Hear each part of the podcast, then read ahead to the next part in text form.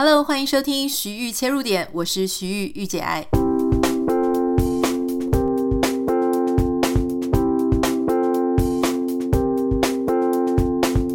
欢迎收听今天的节目，今天很开心，礼拜一，大家知道今天一样会有 Kevin，我们欢迎 Kevin。嗨，大家好。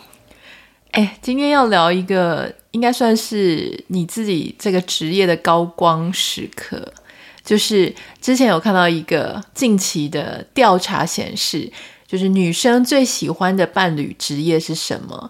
其实我真的从来没有看过工程师排行到第一，但最近就有这么样一份资料，它是第一。可是当然，我想相关就是做很多类似民意调查的的调查也很多，呃，不是你们每次都第一，可是工程师好像通常可以排在前五名。好，那这个我觉得蛮有趣的，因为这跟我们自己平常认知好像略略有一点点不一样。很多人都说工程师是一个比较不善于谈恋爱的族群，你自己怎么看？你们现在排第一，应该我有贡献一点吧？你是说因为你表现的太好了，所以你们那个工程师身价的股价就暴涨，这样？可以，可以这么说。我真的有在思考一件事，就是说我是不是在我们的粉砖或者社群媒体上啊，就是一直过度的美化你了，然后所以以至于让大家就是对工程师 抱持着 不切实际的期待。没有啦，其实我真的觉得有一个工程师老公是很好的，但你你也知道说，不是所有的工程师他们对异性都很照。你自己判断，你自己觉得为什么很多工程师他们常常会遇到说什么事情都不难，最难的就是有一个女朋友？你觉得问题出在哪里啊？我不知道问题出在哪里。不过我觉得那个那些调查说工程师第一个好的对象，不代表他是一个很会跟异性相处的对象，他只是在、嗯。也许说哦，现在工程师的收入相对的比较稳定，然后工作相对比较好找。也许他们有一些比较呃务实的考量，也不一定。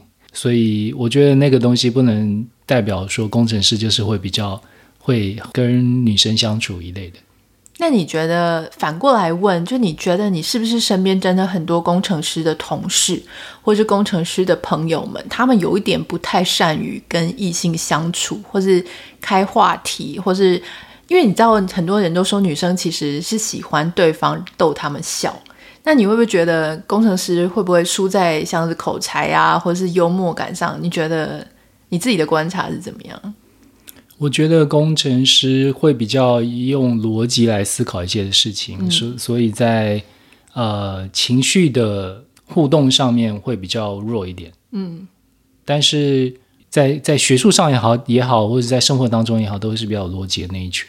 嗯，其实今天啊，我们是要用这个作为一个开场，但事实上。我们不是主要要聊说为什么工程师好棒棒，然后就是女生谈恋爱都喜欢选他们，而是透过这样子的一个呃开头，或是这样子的一个呃一个话题，让我想要就是跟 Kevin 一起讨论一件事情，就说其实我们现在在看到很多社群媒体上的网红。啊，不管是结婚的没结婚的，很多人的另外一半都是工程师，所以你就会发现说，啊，怎么她的老公也是工程师，这个老公也是工程师，可是说真的，工程师他是一个非常大的泛称，也就是说，当他说他是工程师的时候，很可能他们两个在做的事情是完全不一样的，这个性质是很特别，因为。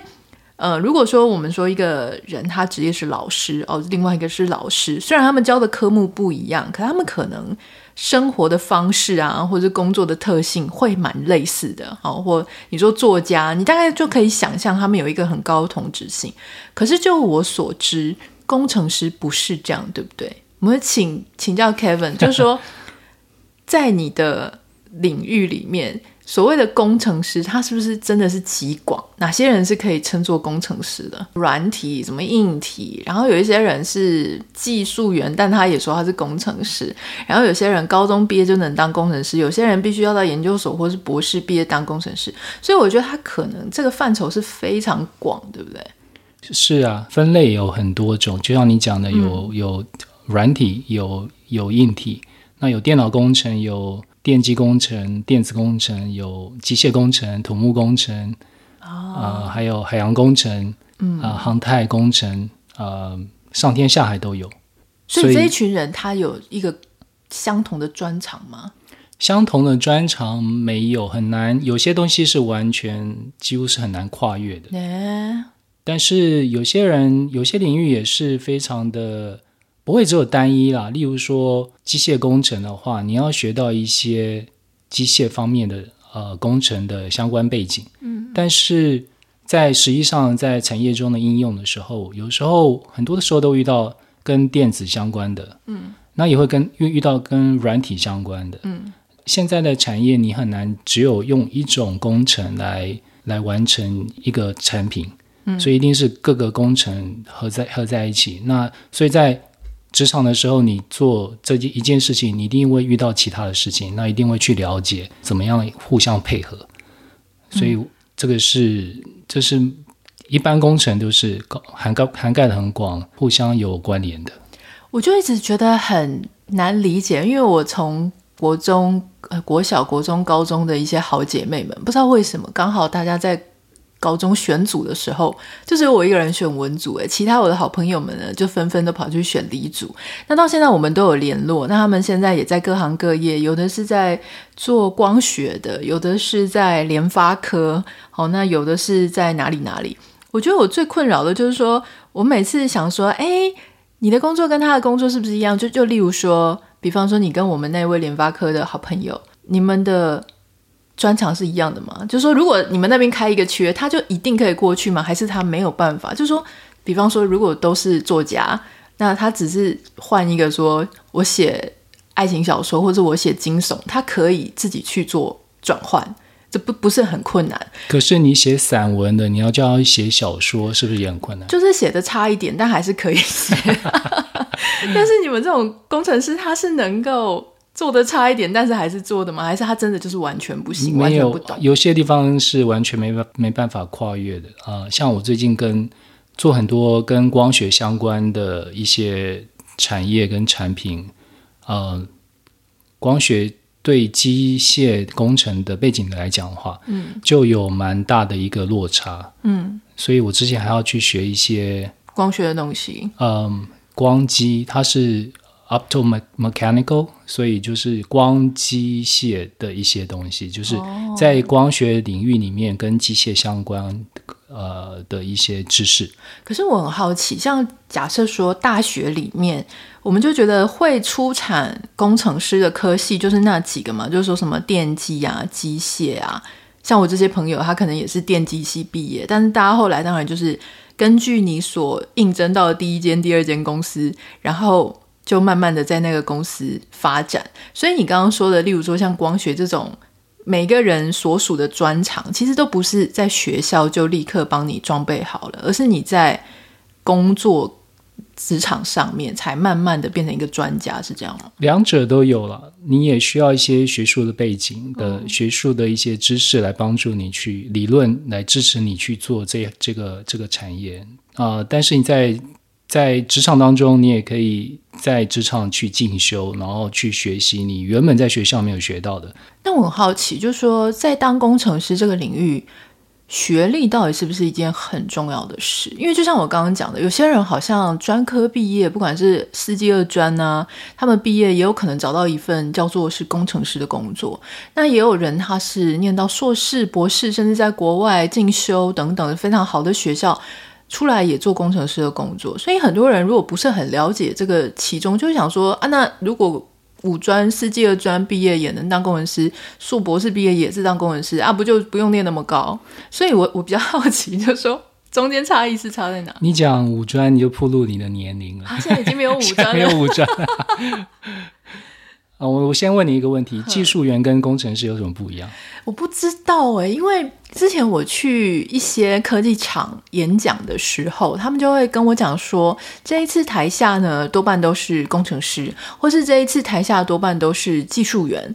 但因为我是门外汉，所以我并不真正了解说这两者之间最重要的差异是什么。但是作为一个完全不理解这一行的人，我当时有发现，技术员的女生比例稍微比工程师的女生比例会偏高一点。嗯，有可能，对对，所以。这个是差在哪里？请教专家。差在钱，薪水不一样。不，不是啊，那个是 你脚撞到桌子，所以一直都是你撞到。我们今天刻意不让 Bogie 来录音，是因为我一直听到那种砰的声音，我都觉得是 Bogie 的头撞到，所以其实是你撞到桌子。是我踢到 Bogie，Bogie 撞到脚。薪水是开玩笑，当然薪水是会可能有点差别，不过真的差差别，我觉得是。技术员是比较着重在应用上面，嗯，他是实际上实际上去使用或操作某一个设备，嗯，或者是某一项技术的实际的应用，嗯，所以他对应用上面他会很呃上手，嗯，他会很熟悉。那工程工程师的话，他比较像是在设计方面，他有比较多的贡献，嗯，嗯，他可以。根据他的呃知识或者是他的经验，把这些把一些需呃根据他的需求设设计出一些呃工具或者是一些设备，让啊、呃、来做做一些生产呃或测试使用。嗯，但他对实际上的使用的经验可能就没有那么多，嗯、所以这两种角色的人呢，他们是互补的，因为你工程师需要知道实际上的啊、呃、使用的状况。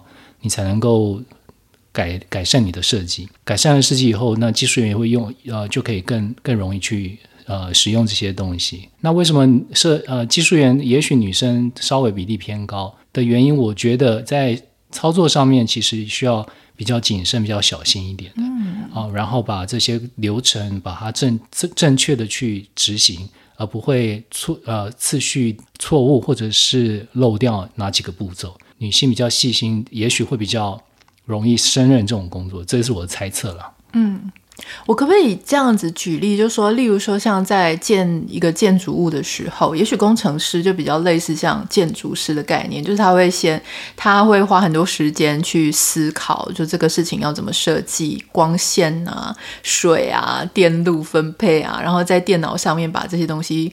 呃，建模都建出来，那也许技术员会比较类似说，实际他去盖房子的时候，在地在现场直接去做，就是 follow 这个设计师或者工程师的他的规划，然后去实际的做运用。所以有时候也许现场第一现场的人，他的知识啊、呃，可能有别于工程师，因为但是他们彼此都应该要理解彼此的专业，是这样子，可以这样做举例吗？可以啊，我觉得这是蛮贴切的一个比喻。嗯，那我也很好奇，像最近也是可能因为选举的关系啦，哈，或是每一次选举，大家就会一直在讲说啊，没问题的，我们有 TSMC，我们有半导体产业，半导体产业包含就是这个最重要的当然是 TSMC，是台湾的护国神山，就觉得只要有 TSMC 在台湾，台湾就是很安全这样子。这个东西呢，我相信大家常常，我觉得我们从小到大都听到半导体产业跟台湾这个名词，好，跟我们这个国家是完全就是连在一起的感觉，我们是个半导体之岛。可是真正到底什么是半导体？半导体到底有什么样的流程？我觉得很多人是像我一样不是很清楚。但前一阵子呢，我发现 Kevin 有一个专长，就是在我们在睡觉之前，我随便问了他一个问题，说：“诶，你？”因为我我一直有一个困扰，每次大家问我说 Kevin 到底在做哪一行的时候，我就说，嗯，他好像是在做这个 AR VR 的 Goggle，但嗯，又好像不完全是。然后后来他就跟我说要讲半导体，然后我就说，哦，好，半导体，但半导体到底是啥？就是我是搞不清楚。所以每次人家问我说他到底在做什么工作，我都无法完整回答，而且我每次回答都不一样。但那一天我在睡前我就问他，我就说：“哎，你到底是什么是半导体？”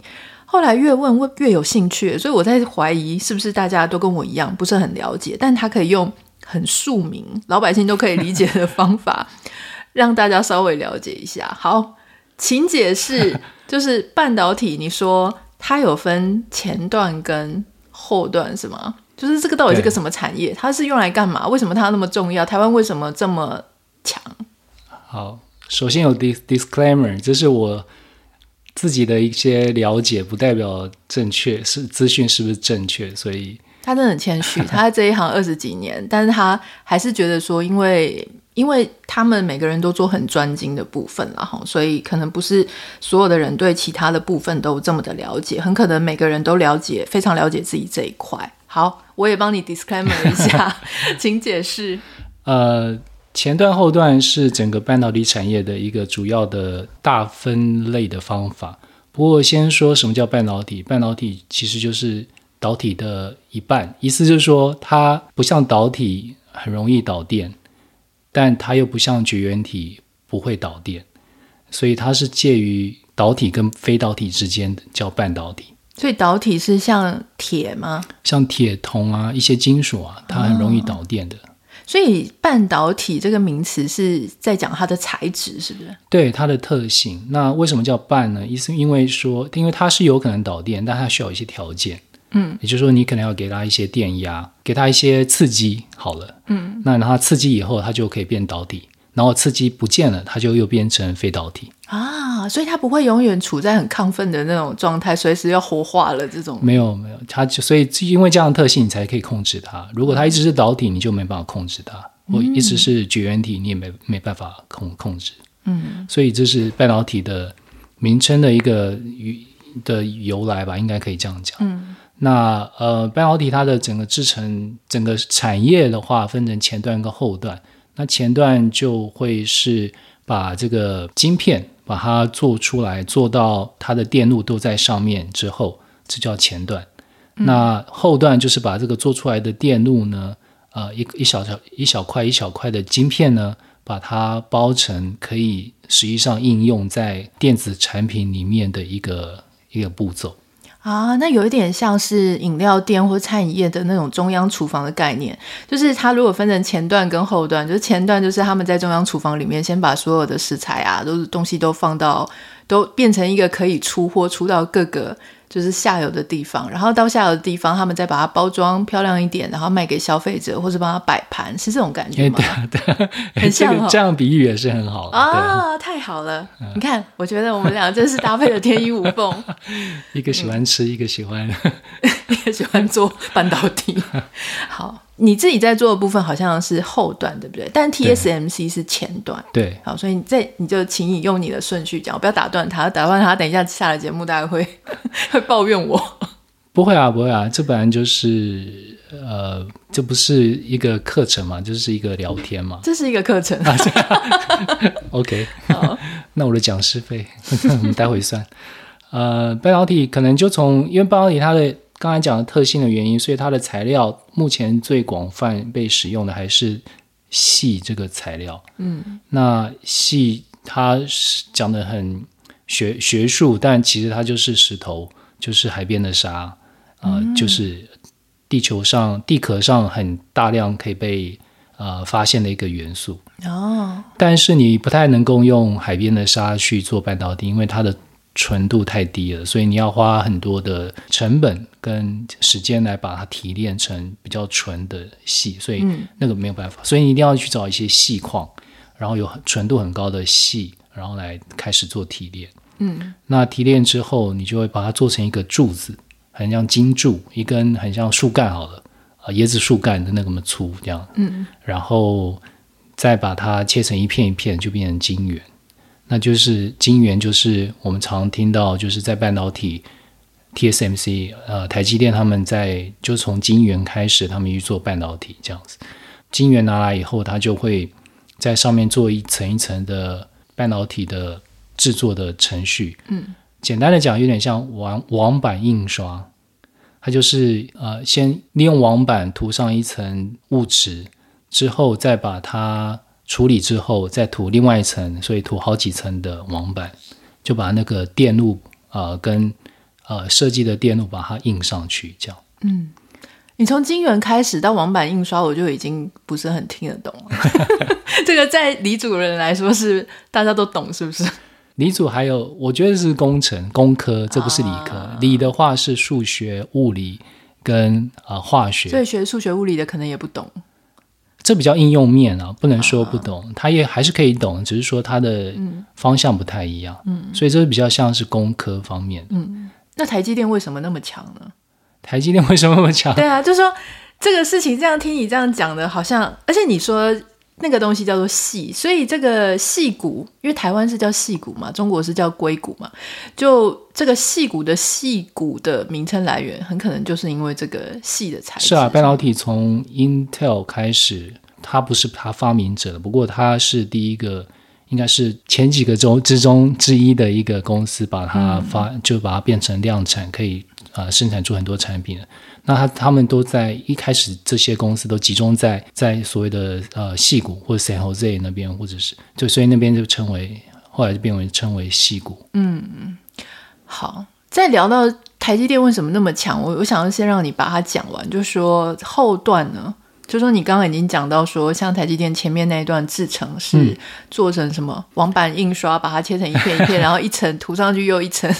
大家想象成是千层派，可能会比较好理解。对啊，因为它很多层，它有很多的电路要放上去。嗯，那其实有很多电晶体、二极体、电容、电阻，不过那都是比较细节的技术的东西。嗯、那做完以后就有点像一块饼，有点像可丽饼。嗯。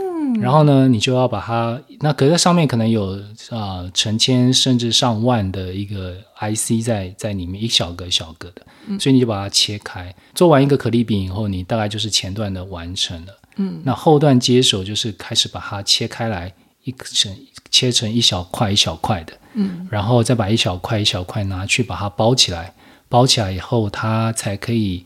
用在呃手机里面啊、电脑里面啊，或者其他的电子设备里面。嗯、那那些从切开开始就算后段了，所以后段的话就是会有把它包装一个一个包装起来的概念。嗯，我觉得你刚刚举例应该要用 waffle 那种网格状的 waffle 会比较好一点。哦、对啊，因为 waffle 不是就是一格一格的那种，那种叫什么？啊、中文叫什么？waffle 松饼。啊，对对对对，网格状的松饼，然后它是有一格一格的，然后他们要再根据那一格一格把它切开，然后独自包装、独自应用，那个就是后段的部分。对，那后段的部分有包含哪些呢？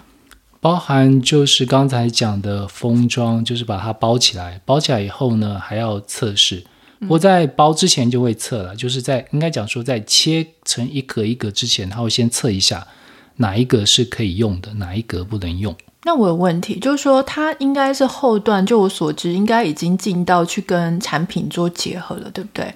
跟产品做完结合才测试吗？还是说在放到产品之前就先做测试？嗯，在之前你就要测试了，哦、所以你这一个 IC 当当一开始在设计的时候，其实就会想到它的应用是什么东西，嗯、所以根据它的应用跟功能，它就会开始在电路上的设计会不一样。那它可以运用在哪些？嗯，都可以啊，你的手机啊，你的电脑啊，你的呃耳机啊，你的麦克风啊，AirPod 这种都会在里面。所有电子电子产品里面都有半导体。可是为什么？我我我第一个我的 AirPod 来说，它非常小诶，所以它那个呃，就是刚刚讲的那个晶片到底有多小？看功能跟看复杂程度，现在小可以小到大概。一粒米那么小，会更更小。一粒米是一颗米的那个小。对，哇，那它可以做什么？它的用途是什么？就说我听说好像手机里面你的每一个呃功能键，还是每个按每一个东西的反应，就是那个也是要靠这个东西来控制，是吗？就说这个它到底能够控制什么？控制。所有的东西，例如什么是对啊？什么是所有的东西？你要你要让文组的人理解，就是说这个事情不是自然而然发生的。比方说触控荧幕吗？触控荧幕是触控荧幕的感应电电容式感应的一个触控荧幕的一个，它比较不像半导体，嗯，不过它会连到一个控制的一个。控制控制元件控控制 IC 那个就是一个半导体，嗯，所以它会处理一些计算，处理一些逻辑，会储存资讯，会就控制吧，主要是控制或者是呃处理资讯。那还有什么？手机呢？以手机来讲，手机的处理器你，你你呃，它要呈现什么样的影像或呈现什么样的资讯，都是靠处理器来。主要来来运作的，像我们这种文组的啊，我就会觉得说，好，我现在按一个 app，比方说我按一个 Gmail 的 app，Gmail 就打开了，这件事情非常的简单，就好像我摸到它，它就有反应一样。可是，在这样子的一个过程，就我按了一个 app，然后这个 app 打开，这个其实都跟晶片的控制有关吗？你按了以后，它会先呃接受到你按的这一个触控荧幕会接受到，所以它就会传递告诉处理器说，它现在按的这个按键，所以要打开某一个，就它它的软体就会去判别说，哦，我要打，我现在要打开哪一个硬呃 App，然后它就会去控制那个荧幕的显示晶片，嗯、让它荧幕显示出那个 App。嗯，这很像人体的那个神经触觉，就是说，今天比方说，我现在去摸 Kevin 的手，那 Kevin 他的皮肤的神经的触觉，然后这个什么，我不太，我忘记他的专有名词是什么，但是他的神经会接收到一个被压的感知，那这个压的感知，它就会传回去到他其他的一些接收，就等于它是有一个接收器，然后在 在神经之间做一个传导，让它有一种。被按到或者会痛的之类的感觉，所以它有一点类似是这样子的一个媒介的过程，对不对？嗯，是是，对，这可以这么说。不过，例如说，你如果用人体来来来比喻的话，那你你的大脑也是一个一个处理器，也就是它其中一个主要的 IC，去控制、分析所有接收到的讯息，嗯、然后去判断要怎么去执行，然后再送送出执行的指令到各个。啊各个部位，大脑就像你的手机里面的处理器一样啊，它会去做判断。这样，这只是非常小的一个部分，但有很大很大的其他的应用。这样，嗯，不过这是其中的一种可以理解的方法。嗯，那。像你在做的部分是所谓的半导体的测试，所以半导体测试它又是因为其实好像是不是有点类似品管还是怎么样的感觉？就是说你要一直去测试这个东西，它到底呃能不能够一百次都有一百次同样的功能，是这个意思吗？还是不是？主要测试主要分它的功能性吧，主要是也要看这个这个 IC 它本身的应用，它是应用在哪里。有些有数位，有些有类比的，但基本上是测它的功能性。嗯、就像你的大脑如果是一颗 IC 的话，嗯、它会测你大脑是不是逻运算正常啊，逻辑这么正确啊，嗯、或者是你的感知是不是正确？嗯、那所以就是这些功能性要先被测试完，然后才会送到封装那个步骤把它包起来，包完之后会做最后的测试，然后就出货了。嗯。那像这种做测试的，是不是要去思考各种有可能出现的状况？没错，所以测试需要了解这个应用，然后去模拟各种呃这个这个应用这个功能它会遇到的各种状况，然后把这些各种状况喂进去，让这个 IC 去看它的反应是怎么样，那得到正确的结果，表示它是正常的。嗯，那如果有问题的结果，那它就是不正常的。嗯。那回到刚刚就讲说，好，大家都讲说台积电是护国神山，因为台积电太重要了。甚至我们在媒体当中，我们都常常看到人家说啊，台积电是无可取代的，可能因为技术很进步啊，然后员工非常的敬业等等的。可是我很好奇。因为就一个像我们在全球化的市场里面，大家也知道台湾因为资源比较天然资源比较少，土地面积比较少，人口的市场哈人口比例就应该是说市场性也比较小。可是为什么就独独台积电这个半导体，我们却可以站上世界第一？它的原因是什么？然后你真的觉得像他们现在就讲说啊，他要移到美国这边来做个厂啊？那大家都会讲说，好像很难复制台湾的那样的模式，完全移植到美国来，它会有一个非常大的挑战。你自己怎么看？就说为什么它那么强？那复制到世界，难道真的很困难吗？嗯，为什么那么强？这个这个有点难讲。不过就就我理解的话，他们强是强在他能够把很难的东西做出来。嗯，那它。台积电本身是个代工厂，它所以它不会去设计这个电路，嗯，但是它会把设计好的电路把它制作出来。可是你可以设计的越精细的话，制造的难度就越高。那他们的他们有这个能力，把很细的、很精细的一些 IC 设计也把它做出来，嗯，然后它做出来之后，它的所谓的良率，就是说成功率好了。也也是很高，在某一个程度以上，嗯、那这样子它就有一一定的经济规模，因为你的成本如果太高，你就卖不出去嘛，或者说你会嗯没有竞争力。嗯、所以他们主要就是在制造的技术上很先进。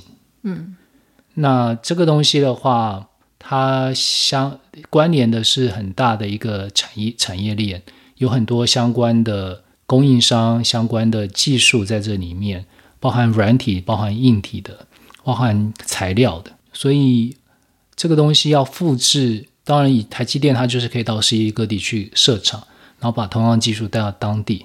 但是有很大的一个层次是，呃，人的人的层次很重要，就是执行上面这些人是不是可以正确的执行所计划出来的？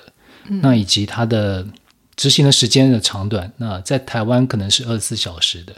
可在其他地方不见得有那么容易做到二十四小时的，或者说二十四小时营运的话，它的成本会相对高很多。所以这个这个它它复制它有它的难度。所以你刚刚说它落在执行上面会有一些困难，然后回到我们刚刚一开始讲，是不是就是在讲技术员的那个部分？就是技术员的那个部分的精细、勤劳、随时昂扣二十四小时，出了任何的问题，它都能够很。就是很认真、很勤勉的回到他的工作岗位上，这个部分是这样吗？不止技术员啊，技术员可能是第一线，呃，操作员第一线，在技术员是出错啊，或是设备的维护啊。嗯、但如果有比较复杂的问题，可能会到工程师那边，所以其实都要可能都要 on call 或是轮班的一个方式。嗯，对啊，所以是很庞大的一个运作的一个结构在里面，还有一很多的人力的。呃，付出在里面。嗯，就你自己在美国工作也已经十几年了，你自己觉得美国的公司文化跟亚洲的公司文化，是不是真的在美国的这种文化里面相对比较难，叫大家二十四小时 uncle，然后为公司拼死拼活的回到工作的岗位上？当然，意愿上会比较低啦。我觉得亚洲或特别特别是台湾，可能已经习惯了这样子的模式，所以你讲这样的模式不会有太大的惊讶、惊讶，不会说哦，怎么居然还是这样，从来没有听过啊、呃，因为常常听到。可是在以美国为例来讲，他们也知道，但大部分的工作是有排时间的啊，是是有一定限定的时间的，要。变成二十四小时营运的话，它的挑战就会特别高。因为个人觉得，其实你要给更多的钱，他们还是会愿意做。可是你的营运成本就会相对相对高很多，因为你可能要付两倍到三倍的钱，才能让这边的呃营运可以二十四小时。对，当它营运成本变高，它就会反映在它的售价上。反映在它的售价上，当刚刚我们有提到，就是说，那它就会影响整个下游变成消费者产品的那个。物价，那当它的东西变成这么高价的时候，它在市场上相对就会比较没有竞争力。所以，其实，在这样子一个产业链里面呢，你要怎么样去控制好在这个前期的成本？它会变成一个不只要控制成本，还要控制它的精密度、正确性、精确性，所以它其实是非常困难。那我还有一个问题想说，除了，对不起。嗯，打断。除了成本，还有个时间，因为二十四小时营营运的话，你可以做出来的东西更多。嗯，所以你可能可以有足够的产量，你可能十条生产线，你就可以生产这一季呃圣诞节所需要的所有的产品。嗯，可是如果你不是二十四小时营运，你可能要变成二十条生产线，嗯，或二十五条生产线，你才可以满足你所有的这个所需要的量。所以时间也是一个影响因素。当然，时间跟成本，它两个是挂在一起，它不可以分开来看的。嗯，我还想请教 Kevin，就是说，刚刚你提到说，像台积电，它可能啊、就是一直在领头羊的角色，这个事情让我很好奇，就是说，不知道这个产业它是不是也是一个商场上有一个有一个。呃，有一个 term，有一个词叫做“赢者全拿”，就是比方说，举例来讲，像呃游戏产业，游戏产业它就是一个非常需要使用者粘着度很高，那越多人玩某一个游戏的时候，它就会让其他想要跟它竞争的其他游戏厂商变得非常难进入市场，或是就所谓的“赢者全拿”，就说它就是一个独大的。那为什么它会独大呢？如果以游戏产业来讲，就人在它那里，所以它可以。